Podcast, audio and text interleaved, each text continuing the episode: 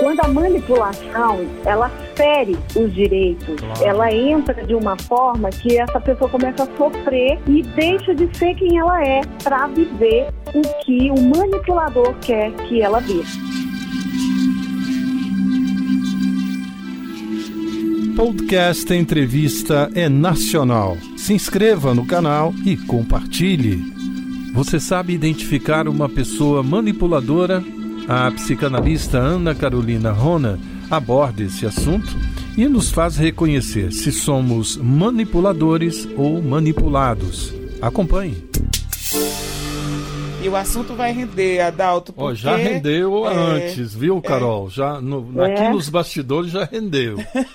Então no ar rende mais ao vivo ainda. a cores para ela escutar o que você me perguntou. Não, eu, eu só perguntei para ela assim, e, e, até agora ela não me respondeu, tá? Carol, eu perguntei para ela assim, Márcia, eu sou uma pessoa manipuladora? Ela só sorri. Eu entrei debaixo da mesa, Carol. E fica vermelha. Isso significa que eu sou ou que eu não sou? Ela vai Bom, dizer que não te conhece. É, não conheço, mas você mesmo pode fazer uma autoavaliação quando nós falarmos sobre as principais características das pessoas manipuladoras. Hum. Mas o mais importante de tudo isso é se você conseguir se identificar como manipulador, provavelmente você tem saída. Ah, Uau, olha aí. É só, só falando para nossa audiência, né, que uma pessoa manipuladora, né, são aquelas pessoas, né, o Carol, é, que se relaciona para obter status, poder, fama, dinheiro, bajulação, atenção. É, é, é uma mistura, né, Carol? Exatamente. Eu, eu, eu, vi aqui o por último atenção, ou seja, quero chamar a atenção das pessoas. Então aí eu viro um bajulador, é isso, por exemplo? É, o que acontece? É bom nós ressaltarmos, antes de tudo, é. que é normal na sociedade como um todo, nós seres humanos temos em algum momento que lutarmos por alguma coisa. Então é inerente ao ser humano, em algum momento ele está numa posição e que ele vai manipular de certa forma, né? Seja numa relação amorosa, isso acontece muito em casais, é, também no relacionamento dos pais e filhos. O, o problema acontece é quando isso ultrapassa o direito da outra pessoa. Quando a manipulação ela fere os direitos, claro. ela entra de uma forma que essa pessoa começa a sofrer hum. e deixa de ser quem ela é para viver o que o manipulador quer que ela viva. Olha, não, não quero te cortar, mas é, quando você dizia de duas pessoas conversando e tal, é, é uma, uma discussão entre casais, é no bom sentido, discutir mesmo. É, assim, aquela discussão sem, sem agressividade, mas discutindo sobre um, um assunto, um único assunto. É, a, gente, a gente entra nessa parte de manipulação, não é? Sim, com certeza. É muito normal num relacionamento saudável ter um equilíbrio nessa discussão. O problema é que quando ultrapassa esse equilíbrio, inclusive é algo que a gente vê muito em clínica, quando alguém vem nos procurar com a queixa de que, ah, meu esposo, ele não abre mão de nada, sempre tudo é do jeito dele, é muito difícil, eu coloco o meu posicionamento, ele não aceita, ele fala que eu sou uma pessoa cheia de fragilidades, que eu tenho que me tratar. Ou seja, uma característica muito forte dos manipuladores, porque eles têm essa sensação de que tem que ser como eles querem. E ele não abre a possibilidade, em nenhum momento, dessa pessoa também ganhar em algum momento ali da relação. E Entendi. as discussões acontecem e o sofrimento entra quando há essa diferença gritante. Sempre uma das partes consegue dominar o outro de uma forma que ela seja tão manipulada que ela já começa a desistir. Ela desiste de pedir, desiste da relação de uma forma muito velada. E o manipulador acaba ganhando. E isso não só nos relacionamentos, mas isso em todos os âmbitos da sociedade. A gente pode ter professores, a gente pode ter líderes religiosos, a gente pode ter também um pai, uma mãe, um próprio filho, todas as áreas que nós convivemos pode ter alguém com essas características manipuladoras. Olha, Olha, eu me vi em algumas situações que você acabou de colocar. Mas queria ponderar com você o seguinte: eu, quando entro, quando vou discutir com alguém, uma conversa boa e tal, é, eu só discuto aquilo que eu sei. Eu não vou discutir aquilo que eu não sei. Quando eu não sei, fico calado realmente e fico ouvindo. Mas quando eu sei, eu uso de todos os argumentos para mostrar a minha posição em relação àquele fato. Isso é tá ser ótimo. manipulador? Não, isso não é ser manipulador, não. Isso é defender o seu ponto de vista. É, você tem que olhar para dentro de si e ver o seu ânimo. O que, que eu quero? Eu quero dominar essa pessoa por qual motivo? Por que, que eu quero vencer ah, nessa discussão? Boa, boa, boa. Se você tem dolo, provavelmente você já tem um pensamento um pouco, eu não vou dizer que é transtorno da personalidade, porque é algo que tem que ser devidamente identificado uhum. apenas pelo médico psiquiatra, mas você pode ter os traços de uma pessoa manipuladora. Inclusive, é, tem um livro muito bom que fala é, como lidar com pessoas manipuladoras, do Dr. George Simon Jr., ele fala, ele traz muito como que funcionam essas pessoas, né? Que tem esse meio de agir muito acentuado, chama agressão dissimulada, né? Uhum. É muito sutil, ele usa de artimanhas muito leves, então é, é diferenciado. A pessoa que tem uma malícia, que tem aquele senso de eu mereço, de sobrepor o desejo dela em cima da pessoa, aí sim ela é diferenciada. Agora, você discutir o seu ponto de vista de forma saudável, sabe, respeitando os limites, não impondo assim, né, de uma uhum. forma muito veemente, isso é normal, tá uhum. bom? E outra coisa, uhum. bem importante, é, geralmente as pessoas que sofrem de transtorno de personalidade grave, né, que são no caso os transtornos da personalidade antissocial ou os narcisistas, que são um número bem menor na sociedade, essas pessoas quase nunca procuram ajuda, não têm esse senso crítico. O fato de você já estar pensando assim, será que eu sou? Não é porque você tem um senso crítico. Em algum momento da vida nós teremos traços, tá? Uhum. Todos nós podemos ter traços de manipulador, mas não necessariamente significa que você seja uma pessoa que haja com dolo. Foi o que ela Nossa, disse no começo. Você tem saída, viu? Você tem saída. ela abriu entrevista dizendo que você tinha saída. Tem Ai, escape para você. Carol, quero saber o seguinte: é uma pessoa manipuladora. Você coloca aí que ela no caso aqui, a pessoa se reconhecer já é um caminho, né? Se reconhecer em alguns traços, se está exagerando. Mas existe um manipulador consciente e o inconsciente? Pode ser considerado uma doença? Pode, pode sim. O que acontece é, tem aquele que é inconsciente, que nós dizemos que é aquela pessoa que já tem um transtorno de, de personalidade ela vai ser identificada pelo médico, como eu disse, né? Mas nós percebemos através das vítimas. Elas, elas agem com umas características que quem está em volta percebe essa dureza no agir, uma forma muito diferenciada, sabe? Tem pessoas que têm níveis, né? Tem um livro muito bom que infelizmente não temos em português, que é, traduzindo chama Síndrome do Imã Humano. Dr. É, Ross Rosenberg, ele é um psicólogo terapeuta americano, ele apresenta um estudo amplo sobre isso. Ele traz os traços das personalidades manipuladoras e ele fala muito bem dos narcisistas, que têm essa característica manipuladora muito forte. Ele mostra ali que tem um gráfico de 1 a 5, aonde ele mostra os níveis de piora das características da manipulação. Até alcançar um nível que, se eu não me engano, acho que é a partir do 3, aí você pode dizer que essa pessoa tem uma patologia. Quando é uma patologia, é um jeito de ser, é um jeito de pensar. Essa pessoa ela tem consciência que ela é assim, mas ela por não ter empatia, quando é um caso grave, né, que é um transtorno, aí ela age assim porque ela quer, uhum. porque realmente ela pensa que desse jeito é a forma correta de agir. Mas existem aquelas pessoas com os traços leves e moderados.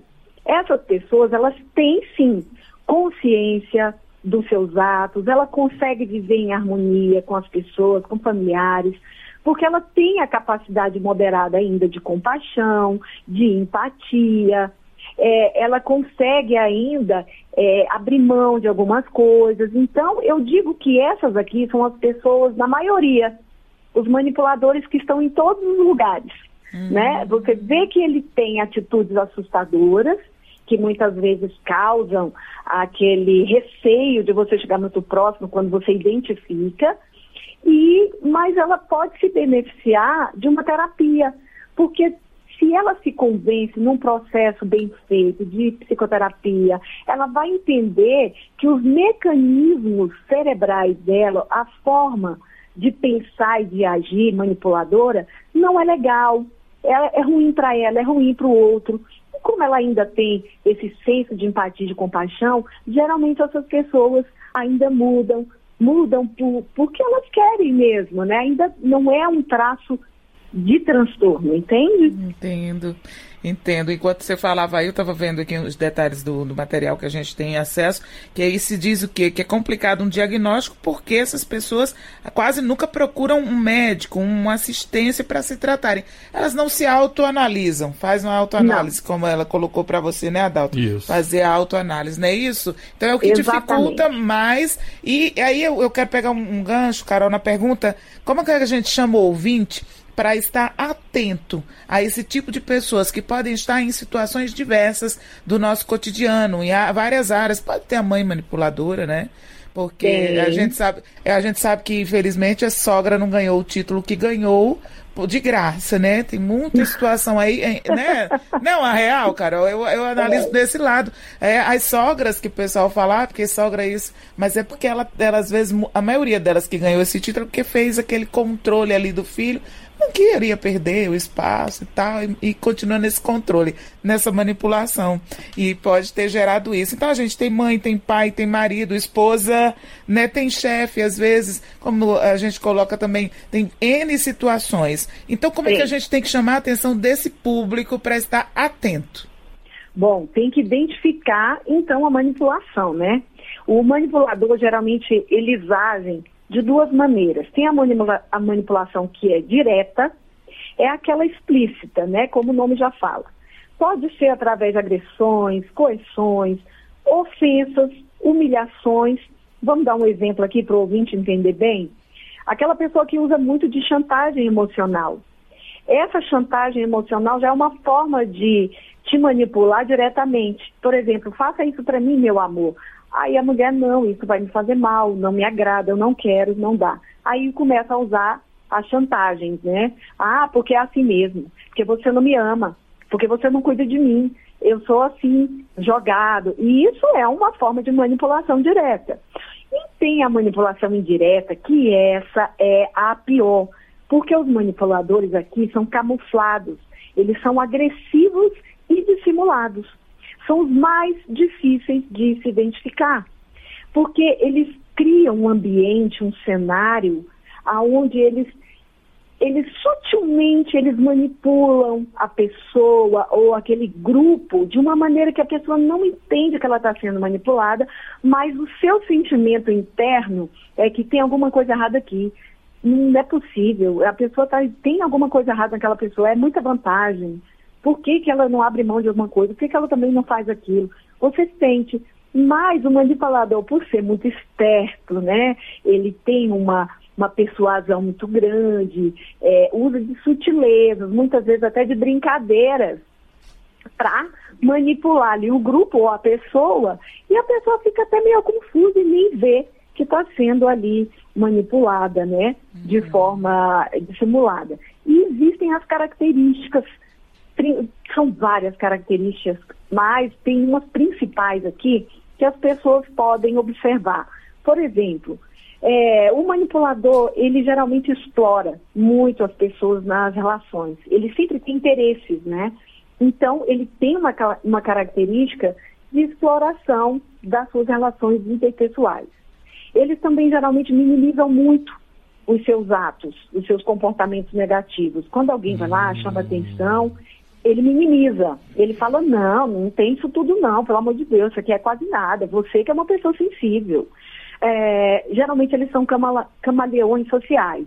Em cada grupo ele é de um jeito, conforme a pessoa que ele vê que ele pode manipular. Para uns ele é mais simples, mais humilde, mais vitimista. Para uma outra ele se mostra mais empoderado, que tem mais força, que pode contar comigo porque eu sei muito. É, usam muito da tática da triangulação. Isso é muito conhecido na psicologia. A triangulação é assim: hum. ele usa terceiros para manipular um grupo ou alguém pelo que ele quer. Então, conversa com a pessoa e fala assim, olha, por exemplo, numa discussão, cônjuge, vamos colocar aí, numa discussão, ele chega, ele quer manipular, a, a, no caso a vítima, e fala assim, bem a sua irmã falou que você era uma pessoa assim, assim, bem a sua mãe tinha comentado. Ou seja, ele faz uma triangulação. Ele coloca outra pessoa na relação para te intimidar e mostrar que você é uma minoria ele, ele gosta mais de receber, quando ele dá alguma coisa, geralmente é migalhas ou, ou mal feito. Tem realmente uma característica de inveja. Eles acham que as coisas boas deveriam acontecer com eles, mas que nada acontece com eles, porque se vitimizam também. Então, comigo as coisas são péssimas. Para mim, tudo é ruim. É, tem dificuldade de criar vínculos profundos. Geralmente, as pessoas não têm muitas amizades. Não tem amigo assim dentro de casa, aquela amizade que vem de infância. Uhum. E quando tem relações de amizade, são sempre superficiais. Justamente por esse jeito de ser, as pessoas não, não ficam muito à vontade, né, para ter uma amizade com uma pessoa assim. É, tem dificuldade de criar vínculos, não suporta ser criticado, quando são apontados nos seus erros, não suportam de jeito nenhum, tem rancor, quando alguém descobre que ele está manipulando e que começa a atacar essa postura, geralmente eles criam um rancor daquela pessoa muito grande e até podem ser vingativos, tá? Tem alteração de humor e até comportamento infantil quando são confrontados ou quando eles não recebem aquilo que eles desejam. Então é muito comum a gente ouvir esse tipo de relato de vítimas de pessoas que não chegam a ser classificados conforme o DSM-5 de transtorno de personalidade, mas tem esses traços fortes de pessoa que é um agressor dissimulado, né? São os manipuladores da sociedade que estão por aí. Uau, Carol, que aula boa, que menino. Aula. Carol, Nem pisquei, Carol. A gente, a gente tá junto aqui até as 5 horas barato, da tarde. Velho. O tempo, menina, como vai rápido. E mas eu, eu não posso deixar de te perguntar, eu tenho aí em torno de quatro minutos, sobre justamente essas vítimas. Quem são essas pessoas que têm que estar mais atentas, que são atraídas por esse tipo Bom, de gente? uma característica isso pois você é. quer perguntar? Pois é. Tem sim. É, essas pessoas que são atraídas, é só você prestar atenção. Se você é uma pessoa muito empática, porque os manipuladores, eles adoram se vitimizar. Lembrando, eles sempre querem o quê? Tomar proveito da pessoa. Eles querem ganhar no jogo do poder, para manipular, para conseguir suprimento. Então, o que eles fazem? Eles se vitimizam e os empáticos adoram amparar, proteger, cuidar. Então, geralmente, essas pessoas são presas fáceis para manipuladores. Pessoas dependentes emocionais, codependentes, que são aquelas pessoas salvadoras, que assumem a responsabilidade de salvar o outro. Essas pessoas também geralmente caem nessa teia da manipulação. Pessoas que têm autoestima baixa, que, que são pessoas que geralmente passaram na infância por sofreram maus tratos ou abusos ou foram rejeitados. Essas pessoas desenvolvem uma criança interior que está sempre em busca de afeto, daquele amor que o pai e a mãe muitas vezes não deu. E acha em quem? No manipulador, que muitas vezes se mostra forte, uma pessoa assim, é, é, que vence nas relações e ela vai minando o seu self. O Winnicott, um psicanalista, ele diz que a pessoa perde, perde o seu self verdadeiro e vive um self falso, projetando exatamente o que o manipulador quer. E essas pessoas sofrem muito, muito, muito. Elas têm que se conhecer mais, elas têm que procurar processos de terapia para entender quais são esses gatilhos que tem na mente delas que fazem com que elas se tornem presas fáceis dessas pessoas. Uhum. Porque em todos os lugares essas pessoas estão. E a pessoa precisa se empoderar. Ela pode ser chefe, ela pode ser amigo, pode ser colega, entendeu? Pode ser pai, irmão. Essa pessoa precisa entender quais são esses mecanismos cerebrais que fazem elas colocar nessa posição de vítima. Eita, Dalton. Uau, é, é, é. é papo para muito é tempo. Muito tempo. É, tem como é, se proteger. E tem que se como proteger porque a gente até já falou isso aí. Eu estava vendo aqui como se proteger caso seja amigo, chefe, colega, se afastar completamente, inclusive bloquear em redes sociais. É Exatamente. isso mesmo, Carol, né? Telefone. Isso mesmo. E completamente. Aí, aí a gente tem o rol familiar, que aí esse é mais difícil bem mais complicado, porque não tem como você, muitas vezes, tem uma dependência financeira. Digamos que seja seu pai ou sua mãe os narcisistas. Mas você mora na casa dele e não tem independência financeira. O que, que você tem que fazer? Você tem que começar a colocar barreiras claras. Dizer não. Falar, não, por favor, agora eu não posso, nesse momento não dá. É, tem que estabelecer limites. Olha, a partir de agora eu não vou fazer isso, eu preciso de um tempo para mim. Evita confronto também, porque se o filho for brigar com um pai manipulador, uma mãe manipuladora, ele sabe é. os gatilhos é e vai acionar em você. E você vai sofrer. Porque aquela criança interior está buscando sempre a aprovação do pai e da mãe. Então, oh. não confronta, porque se você confrontar, você perde. É. Evita diálogos ao máximo. Procura se é, ficar longe, é, aparece em casa mais para descansar mesmo e procura o mais rápido possível independência financeira. Porque, infelizmente, é, é, é, um padrão doentio e essas pessoas isso. geralmente replicam isso para os seus filhos. Procurar terapia é excelente. Isso, você falou agora o X, a nossa Pronto. produtora já é. disse assim: antes que termine o tempo, pergunte onde é que ela está atendendo. Olha, por enquanto eu estou atendendo online, tá? Mas dependendo do caso concreto, a gente atende também pessoalmente. E tem aí as redes sociais, o contato, o telefone para. Na rede social você está como? Eu tô como psique.anacarolina Rona, Rona com dois N's, é, no Instagram. E lá tem o contato, tem e-mail para mandar também para agendamentos, para dúvidas. Podem entrar em contato lá que a gente está disponível para ajudar quem puder. Tá joia. Você é uma querida, viu? Nós agradecemos muito, né, Adalto? Nossa, que coisa boa. Tirou ótimas é, dúvidas da gente e trouxe com certeza um esclarecimento pra, para o público. E tem solução, né, Ana Carolina, para quem se identificar como e para quem se identificar manipulado, né? Com certeza, tem como sim. E é muito importante que essas pessoas tomem essa consciência, tá? Porque essas pessoas estão espalhadas por toda a sociedade, trazem confusão mental, traz caos emocional nas suas relações interpessoais. Essas pessoas perdem a autoconfiança, se isolam, deprimem, perdem o seu self. Então, é bom aprender, falarmos, discutirmos sobre isso, porque quanto mais pessoas se conscientizarem, menos abusos de manipuladores a gente vai ver acontecendo aí na sociedade. Aqui, o melhor conteúdo da Rádio Nacional.